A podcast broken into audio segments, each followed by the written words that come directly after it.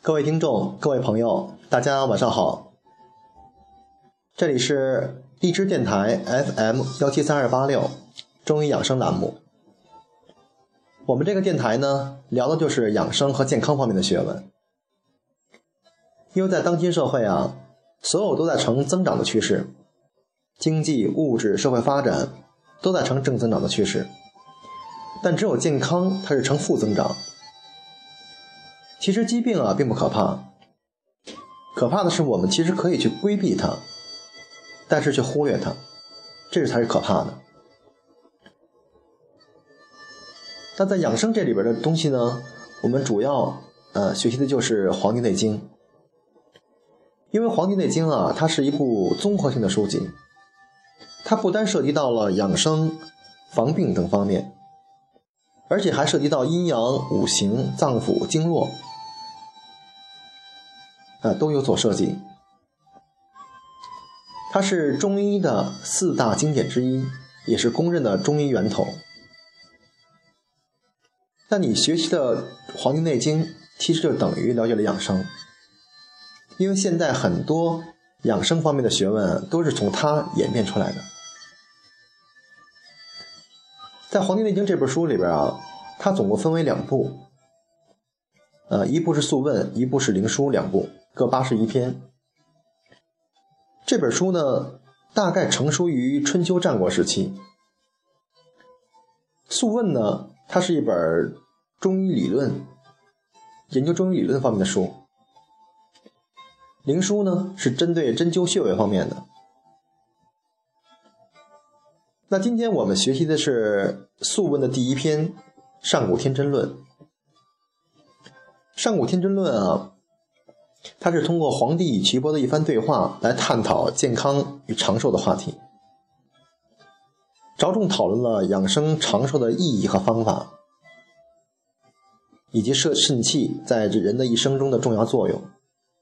它其中也涉及到男人和女人的一个生长过程，哎，包括了后期古代真人、圣人、智人、贤人的一个不同的养生方法和结和结果。其实这也是道家养生的几个境界。那上古天真论呢？上古其实就是远古时代，天真呢，就是先天赋予的真气。它的核心意义啊，就是回归传统，亲近自然。昔在黄帝，生而神灵，弱而能言，幼而循其，长而敦敏，成而登天。在这里边啊，神灵就是与天地沟通的人。登天呢，就是超然世外。意思就是说啊，古代的皇帝生下来就十分聪慧，而且与众不同，有与天地沟通的本领。很小的时候呢，就能说会道；稍微大一点，他对周围事物有很强的理解力。长大以后，很诚朴、虚心而又勤勉。成年了就登上天子之位。昔问于天师曰：“余闻上古之人，春秋节度百岁而动作不衰。今时之人，言半百而动作皆衰者，时是异耶？人将失之耶？”就是皇帝啊，问岐伯，他说：“我听说上古时代的人啊，年龄都能活到百岁，而且身体还很灵活。可现在的人呢？”年龄才半百，身体就衰老了。这是时代变迁的原因呢，还是因为人们不懂得养生规律呢？岐伯对曰：“上古之者，法阴阳，合于术数，时应有节，起居有常，不妥坐牢，故能形与神俱，而尽终其天年，度百岁乃去。”在这里边啊，这个道就是指的规律。啊，分为道法术器，就是说上人那些懂得自然规律的人，他能从天地阴阳变化规律中去找到方法，善于调节这个工作，嗯，善于预测计算，饮食呢有节制，作息有规律，啊，他不会过度去操劳，也不会房事过多。它能让身体和精神啊保持一个协调统一，哎，活到一个天赋的自然年龄，超过百岁才离世。这个天年啊，就是在我们生活中就指一百二十岁。还有这个寿字，寿啊就是一个甲子，就是六十岁。六十岁之前去世就叫夭折，呃，天年就是两个甲子。呃，中寿呢就是八十岁，所以八十岁以后去世的人，在这个呃我们的这个生活当中啊，就管叫喜丧。今时之人不然也，以酒为浆，以妄为常，醉以入房，以欲竭其精，以耗散其真，不知持满，不识欲神，勿快其心。溺于生乐，起居无节，故半百而衰也。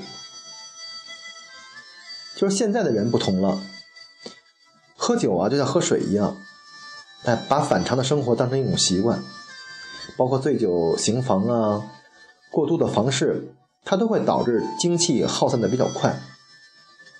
再加上不懂得保养肾精，哎，过分消耗自己的精神，贪图快感，这些都是不是符合养生之道的。生活没有规律，所以他到半五十岁就衰老了。夫上古圣人之教下也，皆谓之虚邪贼风，避之有时；恬淡虚无，真气从之；精神内守，病安从来。这句话很精彩。嗯，虚邪就是自然界的这个六淫，就是风寒暑湿燥火，它是一种非物质性的东西。贼风呢，就这种外邪啊，侵害了人体发生的疾病，就叫贼风。就是上古的人啊，他经常教导人，他说一年四季之中的各种外邪病邪，要根据气节的变化、节气的变化而去躲避它，啊，不要迎着去。就像你冬天穿裙子啊游冬泳，夏天吹空调一样，这些都是呃逆着它去的。都是对身体是不利的。做到知足常乐、顺其自然、清闲寡欲、不贪不求，它使真气通顺，那而且经不外泄，这样呢，疾病又怎么会找上你呢？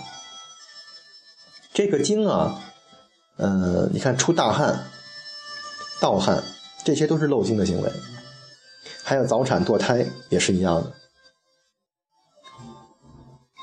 是以志闲而少欲，心安而不惧，行劳而不倦，气从与顺，各从其欲，皆得所愿。故美其食，任其服，乐其俗，高下不相慕，其曰不曰朴。其实这段话就是道家生活的一个缩写，就是说啊，所以那时的人，呃，心智安闲，欲望少，情绪又比较安定，他没有什么焦虑。虽然即使做了很多事儿，他但他也不感觉到疲倦，啊，经络通顺，气比较足，而且每个人的愿望都能得到满足。虽然他的饭不一定很好，但他吃的，哎，他自己觉得很好，吃的很美。穿的衣服呢，并不一定很贵，但是很舒适，而且喜欢自己的风俗，不会相互攀比，没有尊卑，啊，民风很朴实无华。啊，在这里我们解释两个字，第一个是“服”，这个“服”啊，在古代指的就是内衣；还有两个字就是，还有的就是衣裳，上边穿的衣服就叫衣，下边穿的就叫裳。啊，衣裳是不同的意思，所以中国字是很有意思的。在我们以后，我们也会陆陆续续谈一些字。是以嗜欲不能劳其目，淫邪不能惑其心。愚智贤不孝，不惧于物，故合于道。所以能节度百岁而动作不衰者，以其德全不为也。这对这些朴实无华的人来说，没有过多的欲望，啊，不会不会影响自己的心神，不会干扰自己的视听，心态已经定下来了。无论他这个人是聪明的还是不聪明的人。